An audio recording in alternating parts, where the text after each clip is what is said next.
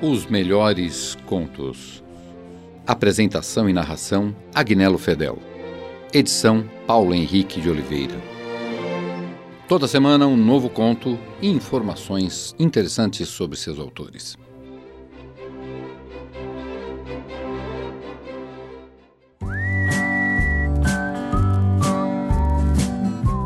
Samuel Clemens, mais conhecido pelo pseudônimo Mark Twain, foi um escritor norte-americano que nasceu na pequena vila de Florida, no estado do Missouri, no dia 30 de novembro de 1835. Em 1839, sua família mudou-se para a cidade portuária de Hannibal, às margens do rio Mississippi, Levado a uma vila de pioneiros do Oeste Central, viu escravos açoitados e homens baleados em plena rua. Estudou em uma escola particular, mas quando tinha 12 anos ficou órfão de pai e aos 13 anos deixou a escola para se tornar aprendiz de tipógrafo. Em 1850 começou a trabalhar no jornal de seu irmão como impressor e assistente editorial. Foi então que o jovem descobriu que gostava de escrever. Dois anos depois, deixou sua cidade para trabalhar em uma tipografia na cidade de St. Louis. Em 1856, tornou-se piloto fluvial quando começou a escrever textos de humor, adotando o pseudônimo de Mark Twain, expressão usada pelos barqueiros que significava marca segura para se navegar. Mark Twain assistiu à morte de uma irmã e um irmão. Com 23 anos, outro irmão morreu na explosão de um navio no Mississippi. Aos 30 anos estava tão desalentado que encostou uma pistola na cabeça, mas não se sentiu com coragem de puxar o gatilho. A partir de 1861, começou a trabalhar como repórter em vários jornais. Em 1867, Twain viajou para a França, Itália e Palestina em busca de material para seu primeiro livro, Os Inocentes no Estrangeiro, que foi publicado em 1869. Em 1870, Mark Twain se fixa em Hartford, Connecticut, e casa-se com Olivia Langdon. Juntos tiveram quatro filhos. A década de 1890 foi marcada por dificuldades financeiras e desgraças pessoais, com o falecimento de sua esposa e duas de suas filhas. Seu humor deu lugar à amargura e ao pessimismo que foram retratados em suas obras desse período. Entre os seus livros, com um estilo popular e cheio de humor ou com descrições históricas, destacam-se Aventuras de Tom Sawyer, O Príncipe e um Mendigo, A Vida no Mississippi, As Aventuras de Huckleberry Finn e Um Yankee na Corte do Rei Arthur. Mark Twain faleceu em Reading, Connecticut, no dia 21 de abril de 1910. De Mark Twain, onde fica demonstrada a conveniência da economia. Aquela noite, depois do jantar, Paulo abriu um livro e leu: A economia é a base da prosperidade. Quando All Sandwich chegou à Califórnia, possuía apenas um botão de colarinho e, ao morrer, deixou 50 milhões. E para que, que ele queria tantos botões de colarinho? perguntou Paulina. O que eu quero dizer, respondeu Paulo com a paciência que o caracterizava, é que deixou 50 milhões de dólares. Ah, era uma metáfora. O esposo continuou a leitura. A economia tem sido praticada até pelos povos mais selvagens. Os antropófagos da Oceania, sem ir mais longe, quando lhes sobra um quadril de explorador ou um coração de missionário, costumam guardá-lo para o dia seguinte. Os próprios cães enterram os ossos, e deve-se em grande parte a isso o conforto de que hoje gozamos.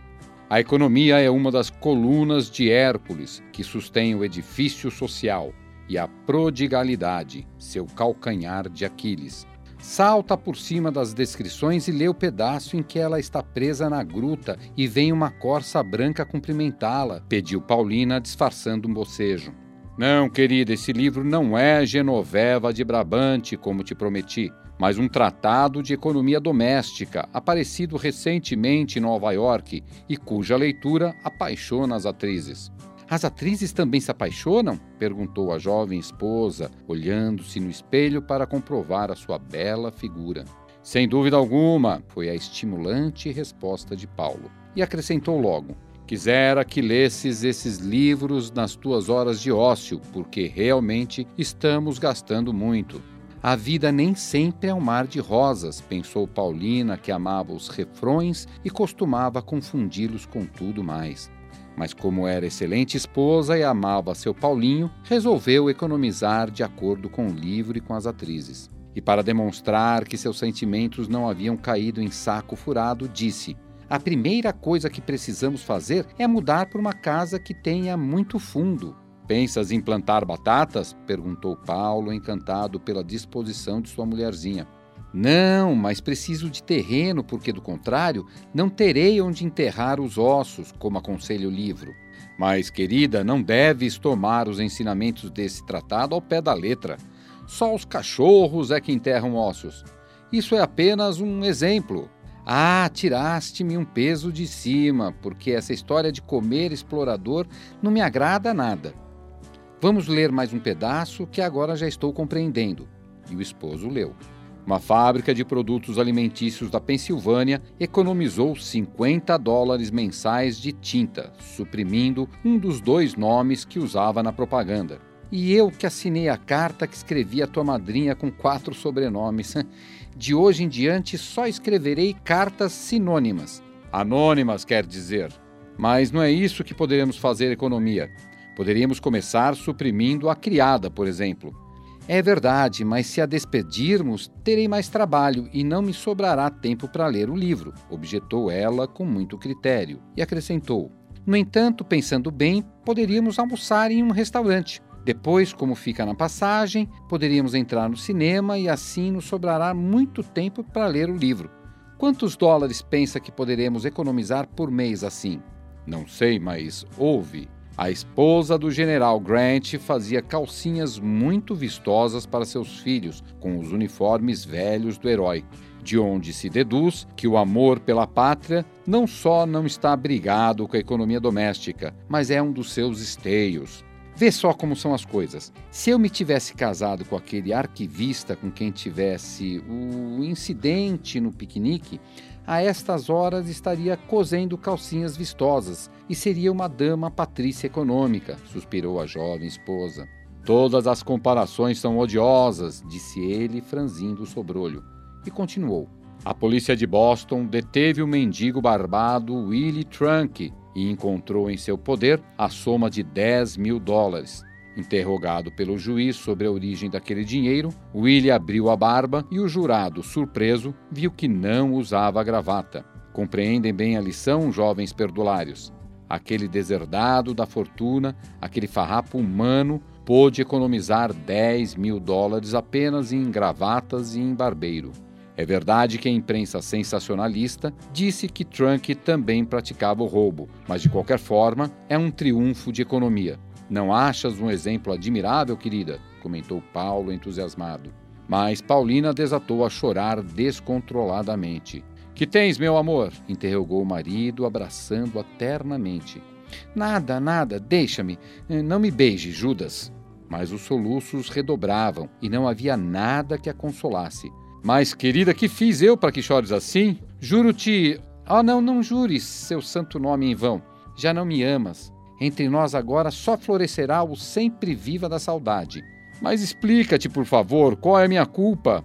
E ainda me pergunta? Infame! Que pretendes que eu deixe crescer a barba apenas para economizares uns miseráveis 10 mil dólares? Minha filha, por favor, não negues, negreiro. E o pior é que depois exibirias em um circo para aumentar tuas rendas e minha dor indescritível. A reconciliação foi lenta e difícil, e só chegou depois que Paulo jogou pela janela o livro infame. E a sua boa intenção de fazer economia custou-lhe 4 dólares o preço do livro encadernado em tecido e com cantos dourados. Vocês ouviram de Mark Twain onde fica demonstrada a conveniência da economia.